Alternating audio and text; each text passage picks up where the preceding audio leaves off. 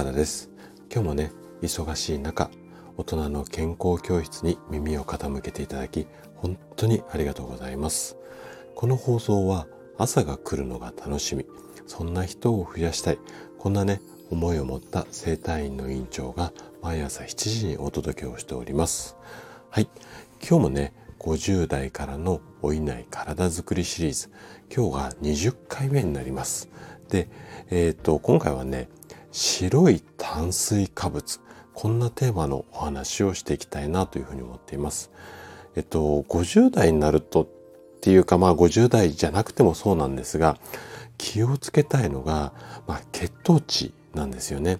で血糖値というと急上昇が良くない。まあ急に上がるのがね血糖値良くないよなんていうイメージがあるかもしれないんですがそれで全然 OK です。ただ、じゃあ、急上昇しないためにどうすればいいのっていうふうに聞かれたら、あなたはどうですかね？はい。ということで、今回はね、白い炭水化物に気をつけろということで、この白い炭水化物と血糖値についてあれこれ話をしていきます。ぜひね、最後まで楽しんで聞いていただけると嬉しいです。じゃあね、早速ここから本題に入っていきましょう。あの食品にはね食べてすぐ血糖値が上がってしまうものと食べても緩やかに上昇するものこの2種類があるんですね。でこの上昇するスピードっていうのは GI 値という数字で表現されるんですよ。でこのね GI 値っていうのが60以上だと血糖値が急上昇しますよなので、まあ、この60ぐらいをちょっと目安にしていただきたいんですが、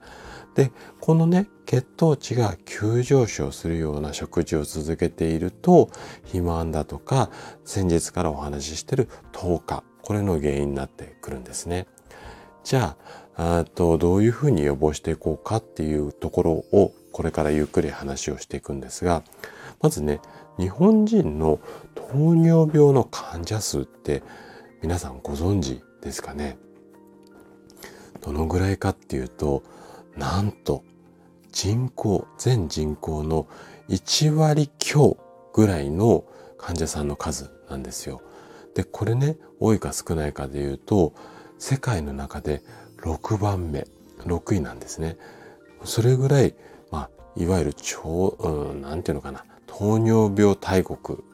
うん、まあちょっと嫌な響きですけどね。これが日本の現状です。でね、さらに驚くべきことに、糖尿病予備軍っていう方がいらっしゃるんですが、その方まで含めると、これはちょっと民間の調査会社のデータになるんですけどね、実に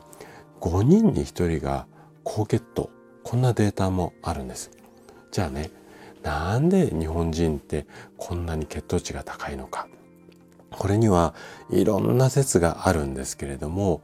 うんと、主食である白米をはじめ、うどんだとかパンなどの、いわゆるこの白い炭水化物って言われている食材、これが原因というふうに考えられています。で、この食材っていうのは、砂糖を使ったスイーツとかは GI 値が高くて、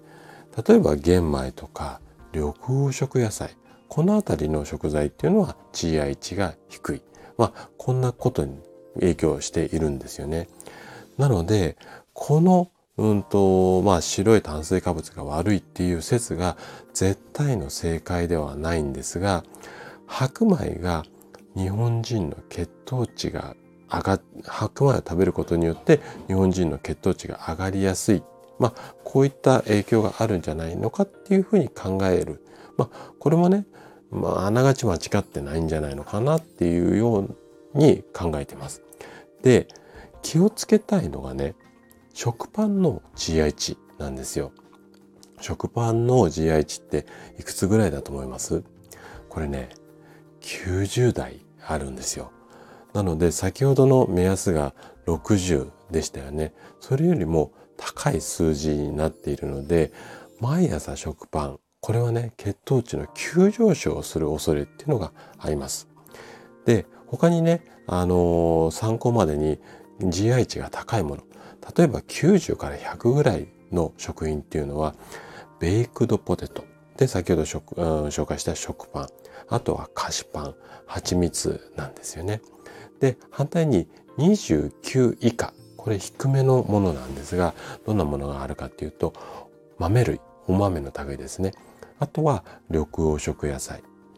それ以外にはキノコとか海藻類あとはレモンなんかも低めになります。はい。なので、このあたりを参考にしながら、特に朝食、昼食、夕食、こだわらず、まあ、食べ方、あとはメニューですね。このあたりをこう意識していただければいいかなというふうに思います。はい。ということで、今回のお話はここまでとなります。いつもね、皆さんにいいねとかコメントをいただき、本当にありがとうございます。皆さんの応援がとっても励みになっています。今日も最後までお聴きいただきありがとうございました。慢性不調専門の生体院院長の高田がお届けし、ごめんなさい、今日ちょっと噛み、噛み噛みですね。慢性不調専門の生体院長の高田がお届けしました。それでは今日も素敵な一日をお過ごしください。